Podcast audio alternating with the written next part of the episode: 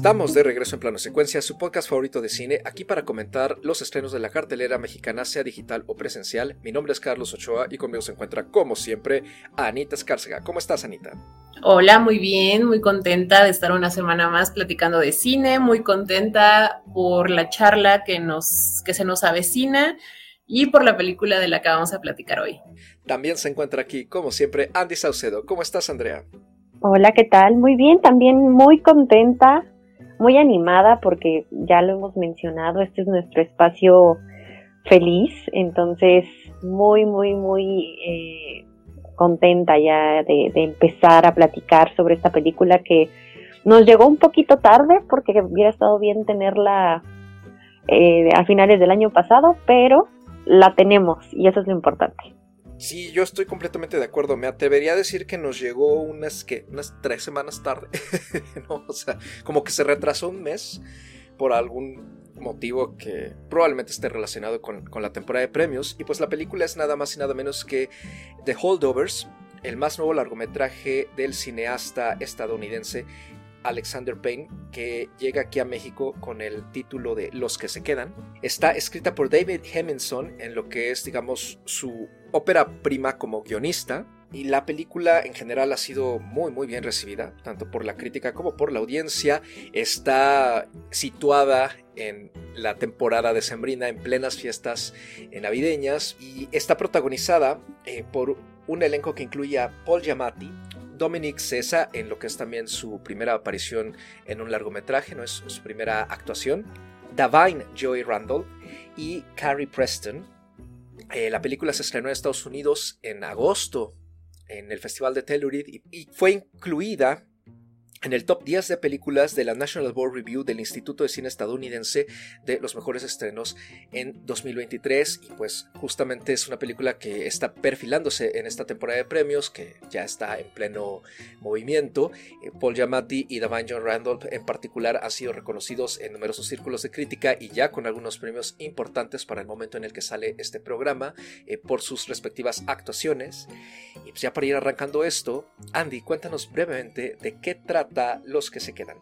Bueno, pues Los que se quedan nos sitúa en los años 1970, eh, donde en, una, en un colegio muy eh, prestigioso, muy parecido, o más bien que funciona como un internado de jóvenes, em, pues llega la temporada de fin de año, llegan las vacaciones decembrinas y pues hay algunos alumnos que pues desafortunadamente o desgraciadamente tienen que quedarse en la escuela, ¿no? Y para poderlos cuidar en, estos, en estas dos semanas que, duran las vacaciones, escogen al profesor Paul, que es un profesor como de culturas antiguas, no muy querido entre los alumnos, que bueno, pues se saca el premio mayor en este caso, ¿no? De tenerse que quedar a cuidar a el grupo muy pequeñito, me parece que son cinco personas, que se tienen que quedar justamente en el colegio. Acompañándolo también se encuentra Mary, eh, quien es eh, una cocinera que eh, pues acaba de perder a, su hijo en el ejército estadounidense y pues juntos no van a compartir estas dos semanas de descubrimiento, de conocimiento entre ellos, y de formación de lazos. Muchas gracias Andy y ya nada más como un dato adicional es la segunda colaboración entre el director Alexander Payne y Paul Giamatti después del gran éxito que tuvieron hace ya bastantes añitos con una película llamada Sideways que aquí en México llegó si no mal recuerdo con el título de Entre Copas también muy celebrada y fue una de las que justamente catapultó a Paul Giamatti como un actor dramático al que había que estar siguiendo con atención.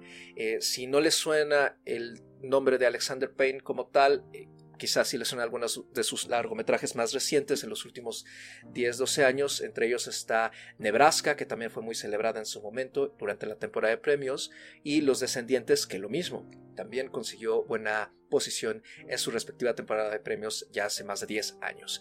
Y ahora sí, para ir empezando esta breve charla, Anita, arrancas tú hoy. Eh, ¿Qué te pareció de entrada los que se quedan? Pues a mí la película me encantó. Puedo decir de entrada que me gustó muchísimo la película. Creo que es una película no solo muy bien hecha, sino que algo que decimos a veces, ¿no? Aquí en este programa es que tiene mucho corazón. A mí me gusta mucho que captura muy bien el espíritu de la época, nada más en cuestión de, crear una atmósfera estética, sino el pensamiento que hay, ¿no? Este, esta guerra, ¿no? La guerra de Vietnam que está acechando a los jóvenes, este sentimiento de sentirse perdidos, ¿no? De, sentir que, que, la juventud está perdida, ¿no? Entonces me gusta mucho eso. Me, los personajes me parecen muy bien escritos. Creo que son personajes muy sólidos. Y pues la exploración que se hace de las interacciones entre ellos, que es lo que conforma la película, ¿no? Es lo que le da como esa carnita y eso me encantó de la película. Andy, ¿a ti qué te pareció de entrada de Holdovers? A mí también me gustó mucho. Es una película que disfruté bastante ver. Mm, como dice Anita, creo que tiene muchas, eh, mucha carnita. No solo por los personajes, también por los temas, ¿no? Creo que hay varios temas que, que se abordan. Y son temas básicamente muy sociales en el término de, tener a estos jóvenes en un internado, entender por qué están en ese internado, ¿no? Y aparentemente la mayoría de ellos son chicos privilegiados eh, económicamente, ¿no? De, de, un nivel socioeconómico y el entender cómo son estas dinámicas entre los profesores, entre las escuelas, que me pareció bastante interesante cómo logran hilar, ¿no? Eh, toda, todo eso con la trama central ¿no? de, este profesor, con el chico con el que se tiene que quedar al final, que pues logran hablar y profundizar mucho sobre la persona, ¿no? Sobre sí, hay veces que, que se tienen privilegios o se tienen oportunidades, no significa que no sufras, ¿no? No significa que no tengas problemas, no significa que no necesites a alguien que te guíe, que te oriente, ¿no? A veces esa soledad se refleja mucho en el carácter de este tipo de, jóvenes, ¿no? Que, que, se aíslan de, su familia de cierta forma, ¿no? Me parece que cada uno de los personajes tiene un trasfondo y una historia eh, bastante interesante que refleja también pues el contexto social, ¿no? De, de ese momento, ya mencionaba ahorita Anita, ¿no? Y creo que en sí la película como está armada logra muy bien salir de un punto y terminar en otro, que a pesar de que eso podría ser un poco predecible ¿no? Eh, hacia dónde se, dirige ese final, creo que tampoco, mm, tampoco pesa o, tampoco parece como fácil, ¿no?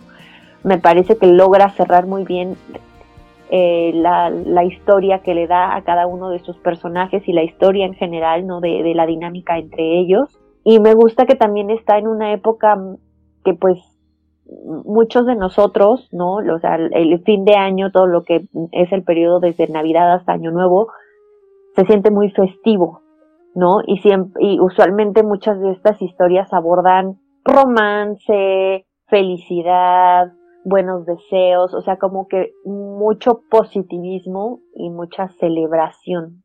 Y creo que esta película se enfoca más bien en cierta melancolía, ¿no? En, ciertas partes que hacen que también estas épocas se vuelvan muy difíciles y muy dolorosas justo para las personas que están pasando por momentos difíciles a nivel personal o que se encuentran solos recordando no también los buenos tiempos eh, que pasaron no a lo mejor en otros años en esas mismas fechas no y, y también viendo que otros pues pues las disfrutan, ¿no? Mientras ellos están atravesando momentos complicados.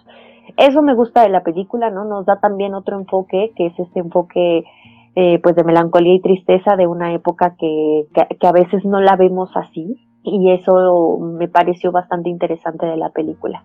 Justamente esto que mencionas ahorita, Andy, es algo en lo que yo también concuerdo mucho eh, y que en general creo yo ha caracterizado la filmografía de este director. Me recordó mucho a estos momentos como medio trágicos, pero de una tragedia cotidiana que parece hasta paródica por momentos, ¿no? Solo que con un poquito más de, nostalgia y reflexión. Em, similar a lo que vimos justo en Nebraska hace, sí, ya 10 años también creo, si no, si no me equivoco. Creo que continúa justo con ese estilo reflexivo que, mantiene para sus personajes y también para involucrarnos a la audiencia en, los problemas por los que están pasando y cómo poco a poco, si bien la vida no se les resuelve, creo yo, a ninguno de ellos, eh, o sea, en el caso del personaje de Mary, por ejemplo, eh, no hay resolución porque ella perdió a su hijo y está sufriendo esa, esa pérdida, ¿no?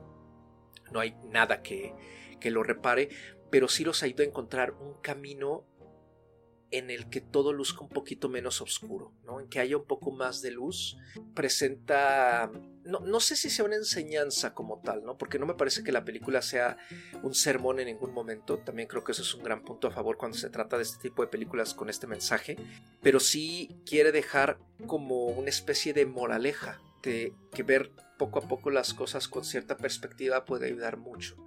¿no? Y también cuando conectas con las personas aprendes a apreciarlas y estableces vínculos reales con ellas, ¿no? Y lo mismo también con este dicho muy famoso, ¿no? De nunca juzgar a un libro por su portada. Hay más dentro de las personas que lo que aparentan ser a simple vista, ¿no? También creo que eso aplica mucho para los personajes de Holdovers. También me pasó igual que a ustedes. Me parece que es una experiencia entretenida, muy llevadera. La película fluye muy bien, a pesar de que dura más de dos horas. ¿no? Me atrevo a decir que para el tipo de drama que es, que en cierto modo sí es algo pausado, maneja muy bien su ritmo y en ningún momento llega a sentirse como que está cansando, ¿no?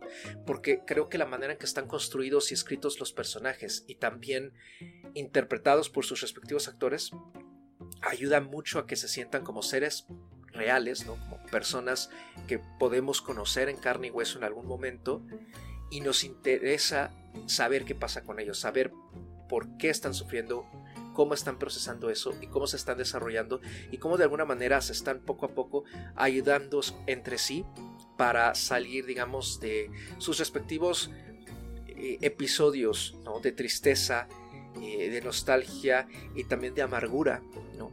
Por los que están eh, pasando.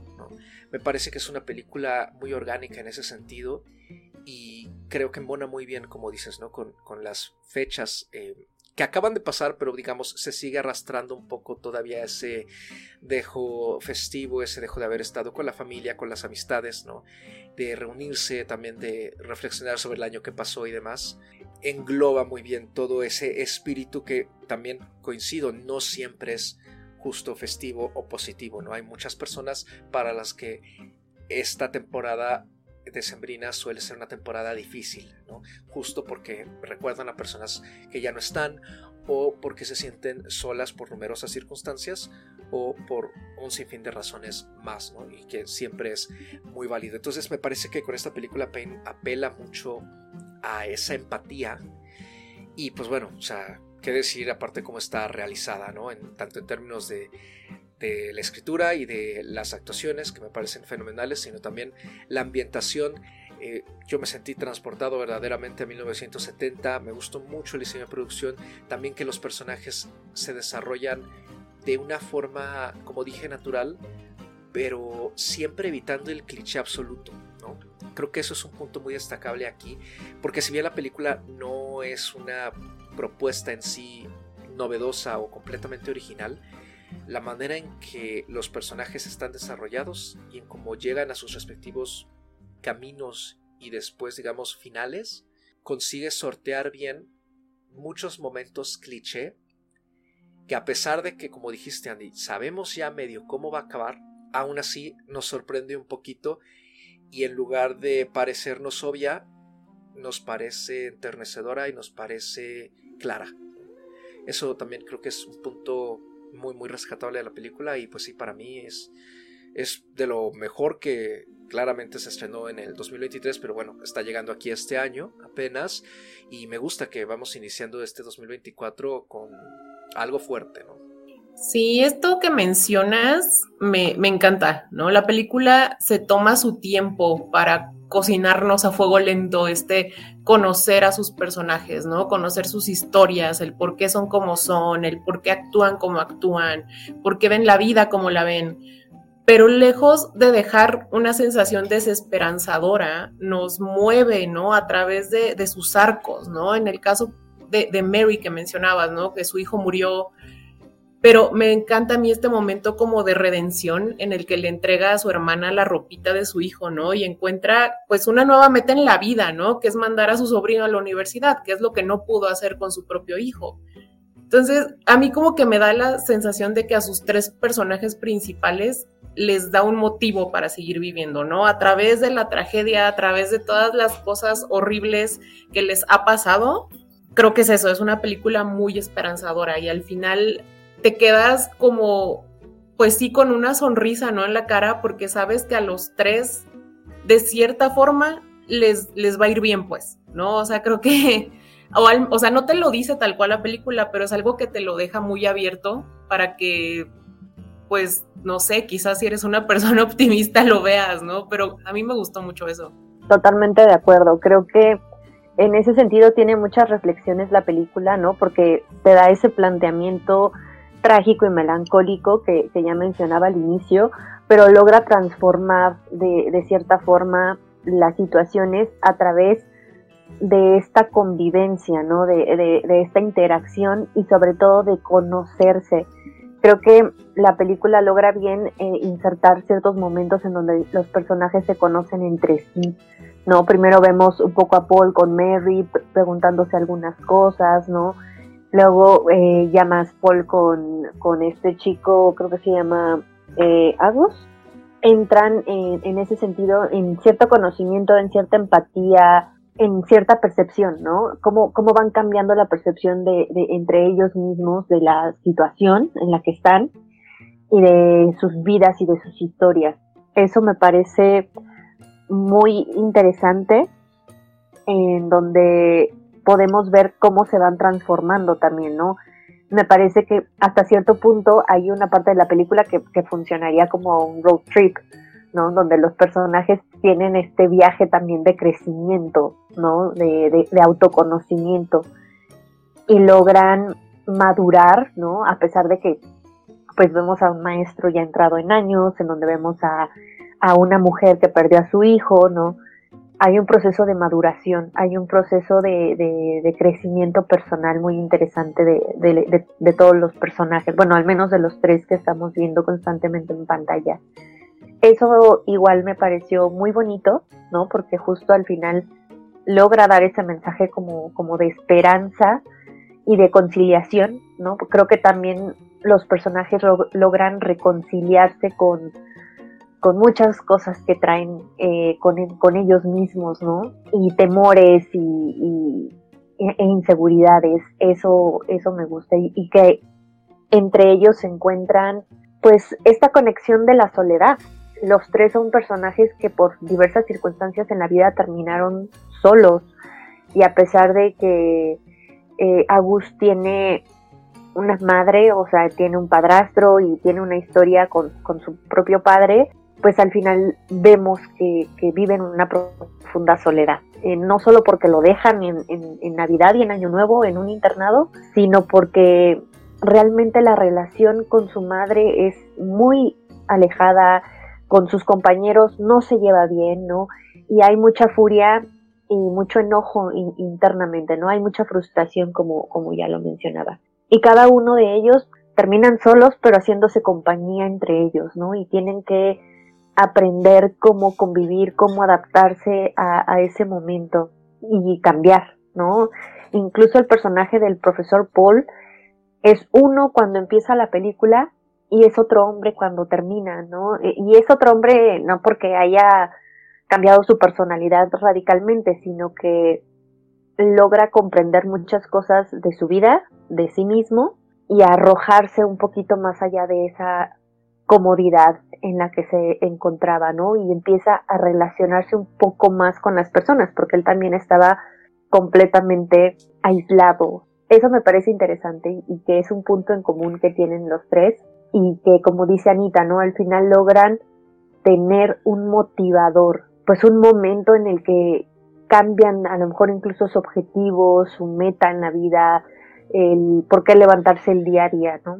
Eso es muy, muy interesante de la película. Y también algo que, que me gusta es justamente este planteamiento, ¿no? Estas relaciones, estos, estos privilegios que pueden gozar estos chicos que están en estas escuelas, se encuentran de cierta forma atrapados dentro de su mismo privilegio y, y luego no coinciden, ¿no? E, este tipo de relaciones. Hay un chico que, que, que no coincide que el maestro invite a la cocinera a sentarse a la mesa, ¿no? Nos muestra justamente eh, el pensar, ¿no? Y el vivir de, estos chicos y nos muestra su parte humana, pero también nos muestra cómo están atrapados dentro de este convencionalismo social.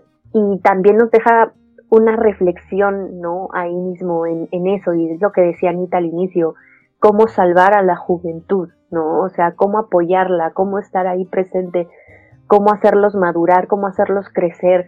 Probablemente no vamos a poder cambiar nunca ese estatus en el que ellos nacieron, en el que ellos se han desarrollado y en el que viven, pero entender que hay un mundo mucho más allá, ¿no? Y ser empáticos con las personas y entender que todos estamos en este mundo y que esta es una rueda en donde te va bien y te va mal y entender eh, en ese sentido cuál es cada uno nuestra posición y qué podemos hacer por los otros. Entonces creo que sí, en ese sentido la película tiene varios mensajes, ¿no? Y creo que ahí más bien es cuestión de, de cada uno en qué parte se enfoca mucho más. Y justo este desglose que acabas de hacer, ¿no? Por ejemplo, de, lo del privilegio de los chicos, ¿no? De los estudiantes, o de la manera en que este profesor se siente aislado, y porque así también él ha manejado su propia vida, yo lo vi mucho como inseguridades a las que se enfrenta cada personaje, ¿no? O sea, si hay un aspecto trágico en esa inseguridad, pero también, y que además está moldeado por momentos por los que han pasado, pero es algo que al final lo que les ha creado es eso, es una inseguridad a relacionarse con las demás personas, también una inseguridad por avergonzarse incluso de cosas del pasado, como es el caso del, profesor, ¿no? que si nos dan a entender que él tiene como una especie de, como que se avergüenza un poco de haber no solo interrumpido sus estudios universitarios por un incidente completamente bobo, sino que además eh, regresó a la escuela de donde él había salido y nunca más se movió de ahí, Como que él sí lo ve como una especie de fracaso personal, por así decirlo. Angus tiene esta inseguridad de que no sabe si él se convertirá en su padre, es lo que vamos descubriendo conforme vamos a la película, ¿no? Que resulta que tiene una condición de salud mental y está encerrado en un hospital psiquiátrico. Y eso es justo lo que hace que a pesar de que es un estudiante brillante, eh, generalmente se sabotea a sí mismo y tenga malas relaciones con las demás personas porque siempre está como explotando variadas dosis de frustración a lo largo de la película que además se traducen en rebeldía. Y en el caso de Mary, esa inseguridad es, se transforma por la pérdida de su hijo en una soledad y de alguna manera un miedo a nunca volver a ser eh, feliz o a no volver a ver la vida pues digamos con un poco de, de esperanza justamente porque para ella lo ha perdido todo. Entonces creo que el ver cómo estos personajes justo se enfrentan a ese miedo es algo muy bonito, ¿no? Y creo que apela mucho, como decía yo, a la conexión empática que puede tener con la audiencia, pero sobre todo destacar el trabajo actoral, ¿no? O sea, me parece que además lo que hace Paul Giamatti en particular, digo, Davine, Joy Randolph y Dominic Sessa están también excelentes, ¿no? Pero justamente la actuación de Paul Giamatti me recuerda un poco a lo que llegamos a comentar el año pasado con Los Espíritus de la Isla y Colin Farrell en ese momento, que pareciera ser que son personajes no tal cual contenidos, pero que exigen por parte de, su actor un trabajo muchísimo más matizado por capas y sumamente complejo, más allá de simplemente darnos momentos histriónicos eh, que se nota ¿no? que están eh, fríamente calculados.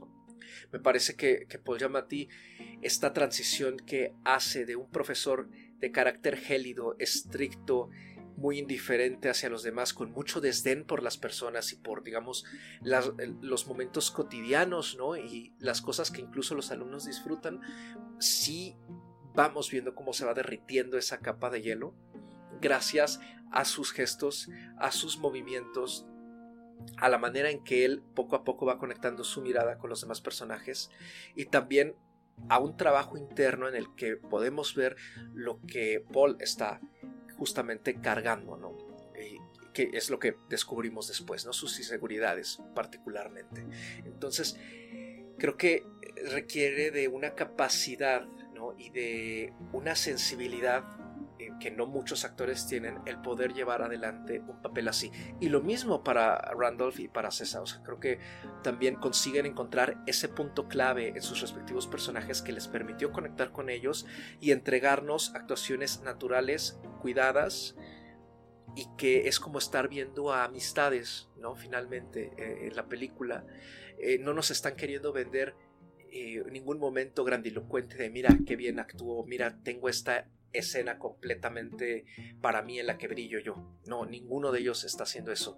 La película se siente muy integrada en ese sentido y obedece mucho también a cómo Payne siempre ha manejado sus historias y también a sus elencos. Entonces creo que eso es un punto a favor muy grande y que probablemente pase eh, desapercibido o digamos se desestime un poco porque suele ocurrir en comparación con otras películas en las que todos estos aspectos sí suelen estar muchísimo más calculados, ¿no? Como justamente la película en la que hablamos hace dos programas, ¿no? Eh, Maestro de, Bradley Cooper. Entonces, creo que aparte por todo ese aspecto técnico y de trabajo de, actoral, eh, la película también vale muchísimo eh, la pena verla. Sí, yo creo también algo que me gustó mucho es el sentido del humor que maneja la película. Creo que es un sentido del humor muy orgánico porque proviene de la misma interacción entre estos personajes, ¿no? Entonces no parece ensayado para nada. Y pensando justamente en estas interacciones, ahorita lo que comentabas me, me parece muy valioso sobre las inseguridades y los miedos de estos tres personajes porque justo la película es el crecimiento de estos tres, ¿no? O sea, ninguno de los tres personajes termina en el mismo lugar donde comenzaron. Todos evolucionan. Y a eso me refería también al inicio, con que los personajes están excelentemente escritos. Yo también leí por ahí comentarios que dicen, no, es que en la película no pasa nada.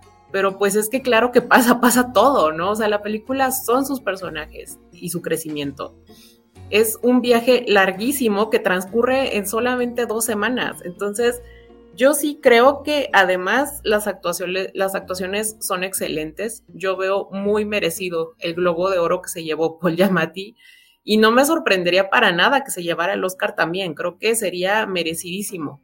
Todo esto que menciona sobre sus actuaciones, no nada más de Paul Giamatti, sino también de estos otros dos personajes principales, a mí me encantaron. Yo no le encontré falla alguna. Sí, en términos de actuación estoy completamente de acuerdo. Creo que eh, se volvieron gran parte revelación, ¿no? Porque bueno, esta temporada de premios empezaron a considerar las actuaciones y muy merecidas, lo hemos dicho, ¿no? Creo que la película entró más bien como en categoría comedia, aunque realmente no lo es, ¿no? Eh, tampoco voy a decir que es un dramonón. Tiene unos momentos muy lindos, tiene momentos en donde sí te puedes reír. El nivel ¿no? que, se requiere para transmitir y para poder atrapar a la audiencia y para poder hacer eh, a la audiencia interesarse por los personajes es bastante admirable en este sentido lo que logran tres actores que probablemente la gente no tenga tan presentes y que al final se van a quedar justo, ¿no? Con, la interpretación. Entonces, en ese sentido, estoy completamente de acuerdo con, ustedes, ¿no? A mí también me parecieron grandes actuaciones, tienen muy buenos momentos cada uno de ellos. Y en sí la película me parece que tiene muy buen, muy buen elenco, muy, muy buen cast y también elementos técnicos bastante interesantes, ¿no? Ya habló Carlos de un poco de la ambientación, claro que te logra transportar, tiene tomas muy bonitas, ¿no? En esta, e, en este lugar tan frío y no solo porque hay muchísima nieve, sino porque este internado se siente así, ¿no? Se siente un lugar, un lugar muy grande, muy frío, muy eh, justamente donde no hay esa calidez de, de, de familia, ¿no? Creo que en ese sentido también la película logra transmitir muy bien cómo son este tipo de lugares, cómo son este tipo de colegios. Creo que este tipo de construcciones son muy similares a las que todavía existen en varios colegios, tanto en Europa como en Estados Unidos, y que a lo mejor nosotros no estamos tan familiarizados o tan cercanos a ellos porque pues en México no es tan común ¿no? Que, que, que la educación sea en este tipo de internados o de colegios. Sin embargo, creo que justo con esa ambientación, justo con las tomas que se hacen, logran transmitir muy bien también cómo están atrapados ¿no? Bajo, bajo estos techos gigantes. La música por ahí que, que, empieza la película me pareció muy linda, ¿no? Tiene por ahí una buena selección eh, de, de, algunas piezas. Y también eh, me gustaría justo platicar un poquito de, de, esta interacción que hay con esta fiesta, ¿no? De, de Navidad, en donde está esta no, no sé bien si es como profesora o como una eh, personal administrativo de, del colegio, ¿no? Eh, pero también me parece una escena bastante interesante, ¿no? Porque creo que los tres personajes logran interactuar eh, con otros, ¿no? Los tres centrales y logramos ver también momentos muy interesantes en donde culminamos en una cocina de, de, de, una fiesta de, de Navidad con una crisis muy fuerte que tiene Mary, ¿no? De, de, esta profunda soledad, tristeza, desesperación, ¿no? De, de, decir que su hijo no va a regresar, ¿no? Es, es un momento muy crítico para, para los personajes que están ahí y creo que es a partir de ahí en donde logran unirse, ¿no? A mí me pareció un momento muy clave dentro de, de la película. Salen de esa fiesta con, una relación mucho más afianzada entre ellos, ¿no? Con mucha mayor cercanía y, confianza, ¿no? Entonces, en términos generales, para mí la película vale muchísimo la pena ver, ¿no? De tratar de, conectar, de entender, de, ser también un poco más empáticos entre nosotros. Como dicen, se me hace rarísimo que las personas crean que no pasa nada cuando pasan un montón de cosas, ¿no? Y es darle la oportunidad justamente de ver todos estos detalles y, todas estas pequeñas interacciones e historias que se están desarrollando. A mí me gustaría agregar algo a partir de lo que acabas de comentar de esta secuencia en particular en la fiesta, Andy, que es, creo que es el ejemplo perfecto de cómo, si bien la película, como ya hemos comentado, no es una propuesta completamente original, ¿no? o sea, no, no propone tampoco nada que no se haya visto, y sí utiliza convenciones tanto a veces de algunas películas de Navidad como en general de este tipo de dramas de autodescubrimiento y aceptación.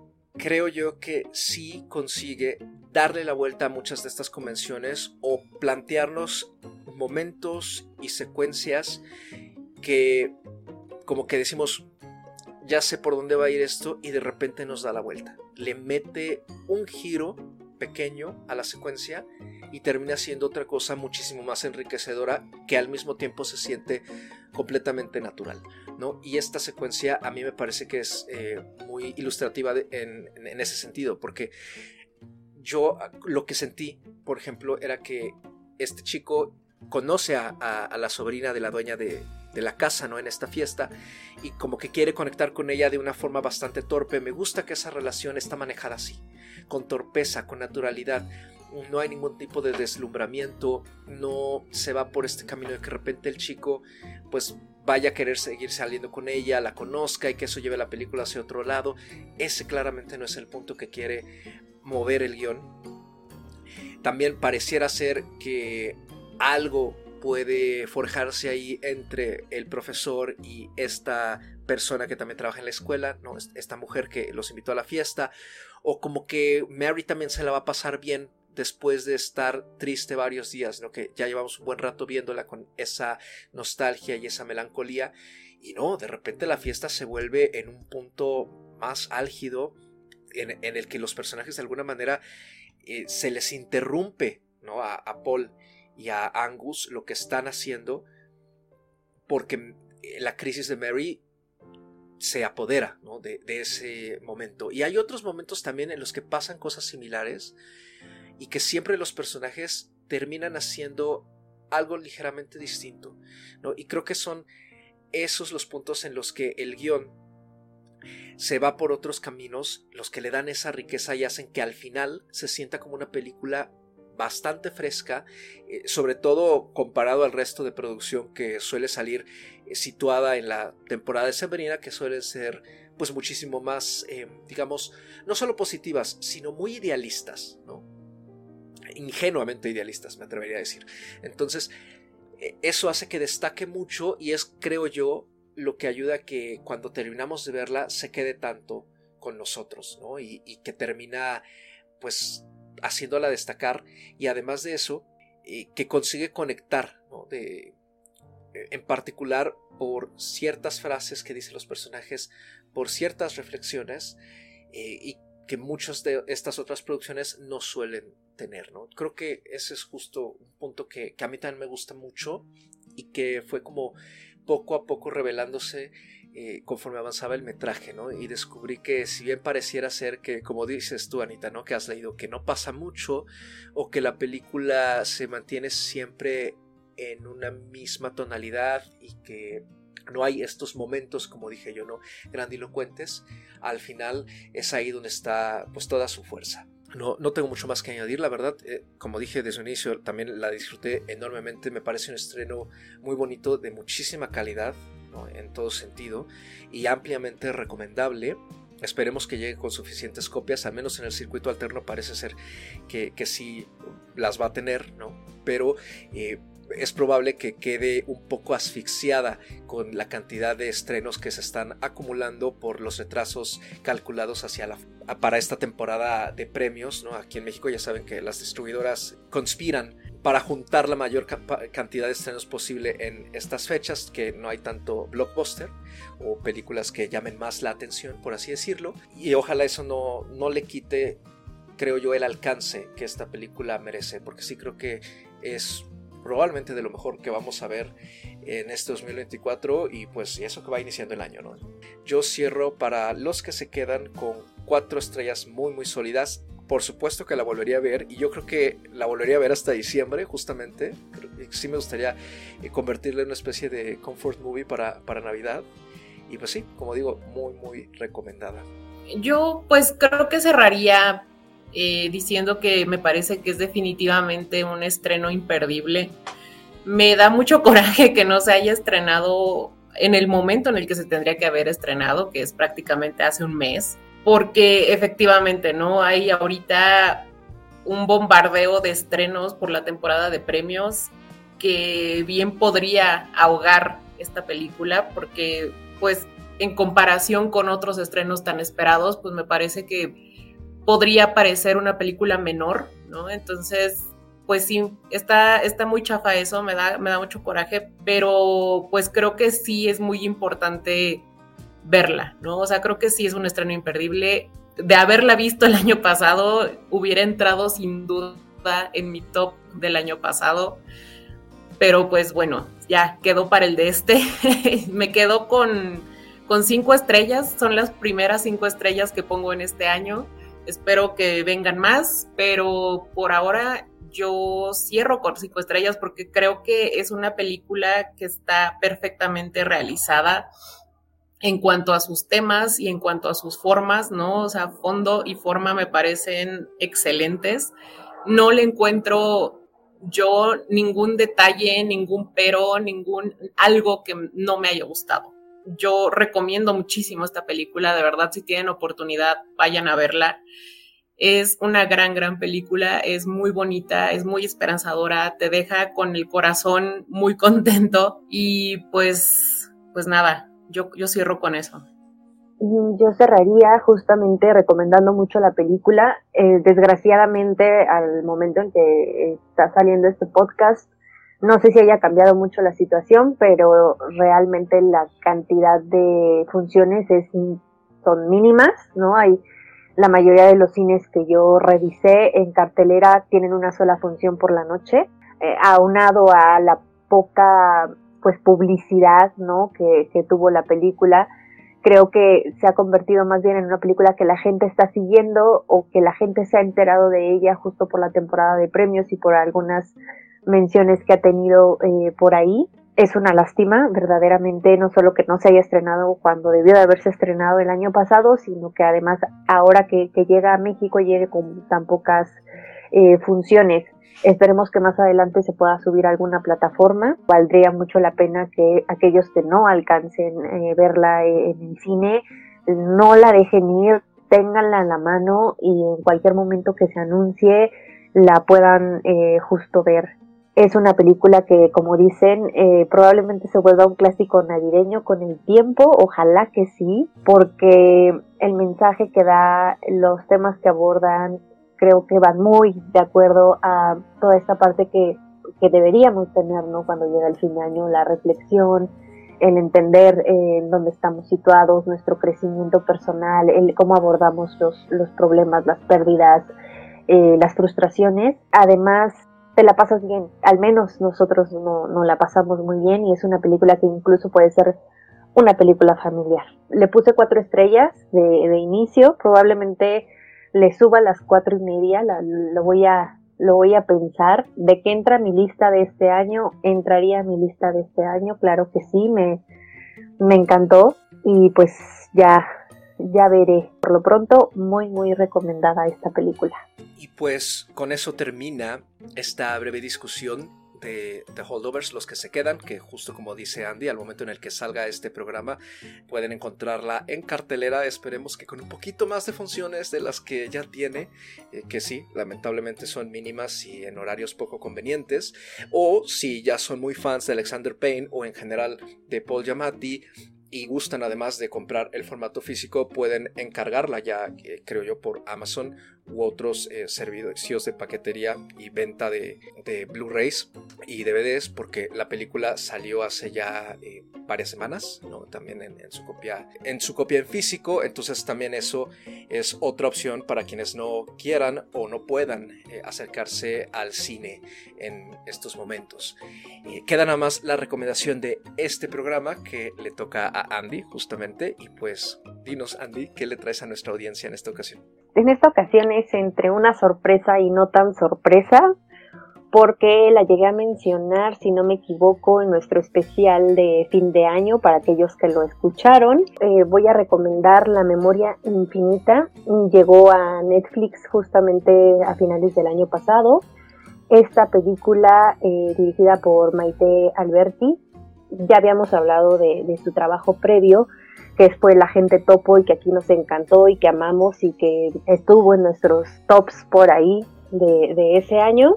Y eh, regresa ¿no? con, este documental, nos narra la vida de, una pareja eh, que pues desgraciadamente este periodista, ahorita no, no recuerdo tan bien el nombre, eh, pues está perdiendo la memoria, ¿no? Justamente padece de una de estas enfermedades en donde poco a poco, como la demencia, dejas de, reconocerte a ti mismo, de reconocer quiénes son las demás personas, ¿no? Entonces eh, nos va narrando justamente la historia de él, su importancia en, Chile, ¿no? Y su importancia de, de él y de su pareja, que fueron personajes conocidos y la verdad es que eh, Maite Alberti, lo, comentamos en, su momento, tiene una sensibilidad y una manera única de contar sus historias y además visualmente entender, ¿no? A través de, imágenes, de, seguirlos, de, cómo pone la cámara y cómo, cómo está planteando su historia a través de la cámara de una forma muy, muy interesante y también en este caso para mí fue hasta cierto punto conmovedor. Yo la disfruté muchísimo, si pueden darle una vueltecita, si les gustó el agente topo, también esta seguramente les va a gustar y creo que incluso como memoria histórica de pues de Chile es, es algo muy interesante de, de conocer y de ver. Gracias Andy. Con eso nos vamos. Ya queda más donde nos pueden encontrar A mí me pueden encontrar en Twitter, en ex Twitter o en Instagram como arroba animalceluloide. Ya saben que yo no tengo nada más que hacer y ahí me encuentran siempre. Y si quieren seguir mi visionado de películas, me pueden encontrar en Letterboxd como Ana Escárcega. A mí me pueden encontrar en ex Twitter o Instagram como arroba Andrea Ahí me encuentro compartiendo siempre contenido diverso, ahorita un poquito alejada de, de Twitter por temas técnicos, pero eh, siempre son bien recibidos sus comentarios, también sus sugerencias. En el caso de Letterbox no pueden encontrar como Pazmi con Y, en donde estoy eh, actualizando mi visionado.